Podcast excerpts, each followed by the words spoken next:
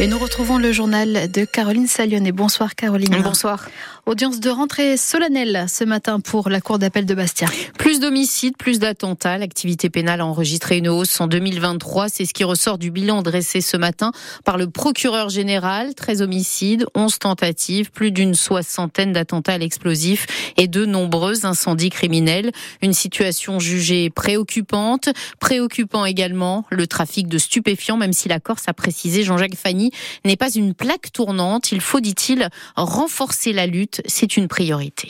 On en a vu les effets collatéraux nocifs dans la récente affaire du quadruple homicide qui s'est déroulé à Bastia, puisque ce quadruple euh, homicide euh, a été commis sur fond euh, de trafic et d'usage de stupéfiants. C'est un effet nocif qui pollue véritablement notre société. C'est pas une problématique corse, hein, c'est une problématique générale. Stigmatiser l'autre en disant c'est pas ma faute s'il y a du trafic de stupéfiants chez moi. Non, les usagers de stupéfiants ne sont pas tous d'origine maghrébine, d'origine continentale. Il y a de nombreuses personnes qui sont euh, des Corses et qui sont euh, impliquées soit en tant qu'usagers, soit en tant que revendeurs dans ces affaires de trafic de stupéfiants. Il faut avoir un minimum de lucidité. Donc l'incantatoire à drogue à fort, ça ne sert à rien. C'est inefficace et ça fait monter en plus en puissance un sentiment euh, de peur de l'autre, de xénophobie qui n'est pas bon et des propos recueillis par euh, Patrick Vinciguer. Cette audience solennelle a également été l'occasion de procéder à l'installation du nouveau procureur de la République, Jean-Philippe Navarre.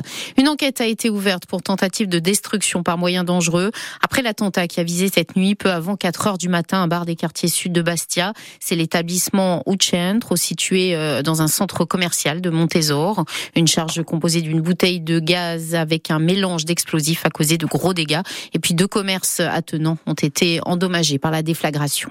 Les enseignants ont débrayé ce matin en soutien à un collègue. Un mouvement suivi dans plusieurs établissements de l'Académie de Corse, dont 28 dans le second degré, selon le rectorat, et ce à l'appel du STC d'Ougadion, et suivi par l'ensemble des organisations syndicales de l'Académie.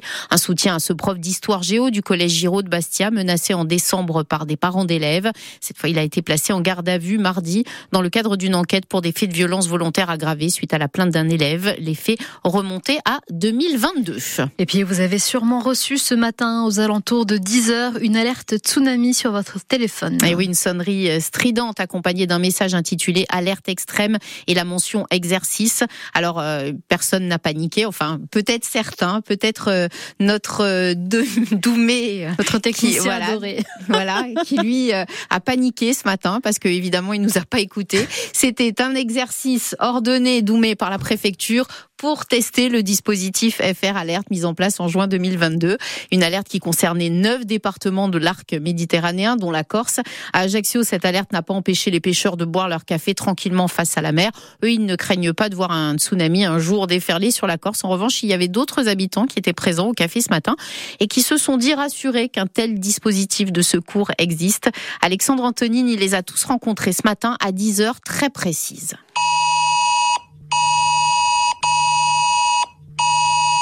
Tout cas, c'est très bien parce qu'au moins ça prouve qu'on essaie de suivre les, la santé des gens et surtout avec ce qui se passe dans, les pays asiatiques, c'est très très bien. Moi, je suis pas serein parce qu'on est quand même sur une sur une faille apparemment volcanique et ça pourrait peut-être arriver. Donc, il faut quand même prévoir euh, certaines choses. Ah ben moi, j'y crois pas trop, moi, parce qu'on sait jamais. Hein. Avec les, les, époques qu'on vit, c'est peut-être pas impossible. Hein. Allez, pêcheurs, si bien un tsunami là, ben ça va, on repart à zéro. Hein. C'est vite fait le, travail. Ben ça peut arriver à tout moment, c'est possible, mais on va dire qu'on est à l'abri, il n'y a rien à craindre. Ah, on, est, dans les villages. Hein. Maintenant, maintenant, avec tous les problèmes qu'il y a, les... c'est un tremblement de terre, c'est sûr que le tsunami, on y a droit. Hein. S'il n'y a pas de tremblement de terre, je ne vois pas. Euh, sur la côte niçoise, plus ou moins, parce que c'est là-bas qu'il y a une faille. Ah non, on ne craint pas le tsunami. Le tsunami, ça fait trois mois qu'il y est chez nous. Ça fait trois mois qu'on ne travaille pas à la pêche. le tsunami est déjà passé. Hein. Voilà, et c'était bien une alerte tsunami et non, non, Doumé Mourat, si ce n'était pas le retour de Godzilla. Non, pas encore en tout cas. Et puis un nouvel attaquant pour euh, l'AC Ajaccio. Et oui, il s'agit de Christopher Ibaï qui arrive du FC Rouen, un club de national. Formé au Sporting Club de Bastia, il est passé également par le Gallia Luciani, Grandville, Versailles. Ce natif de Porto Vecchio s'est engagé pour deux ans et demi. Il a 28 ans. Il semble avoir franchi un vrai cap cette saison en inscrivant notamment 8 buts en 15 matchs. Euh, euh, de national. Et puis du côté du Sporting Club de Bastia, on note le départ de l'attaquant Capit Joko euh, pour rejoindre le FC Nancy. Arrivé en provenance de Versailles en décembre 2022, Joko aura disputé 40 matchs pour 4 buts inscrits sous le maillot bleu. Et puis la ville de Bastia a été sélectionnée aujourd'hui pour organiser la finale des championnats d'Europe de foot-volley du 29 au 31 août prochain. Le foot-volley, c'est ce sport qui se joue à deux contre deux sur du sable qui mêle football et beach volley. Durant trois jours, la place Saint-Nicolas de Bastia va donc se transformer en plage géante pour accueillir pour la première fois donc en Corse la finale de ces championnats d'Europe. Événement qui sera présenté officiellement le 25 janvier par la municipalité bastiaise et l'association Corsica Foot Volley qui porte ensemble ce projet. Toute l'actualité bien sûr sur nos réseaux sociaux mais aussi sur Bleu RCFM.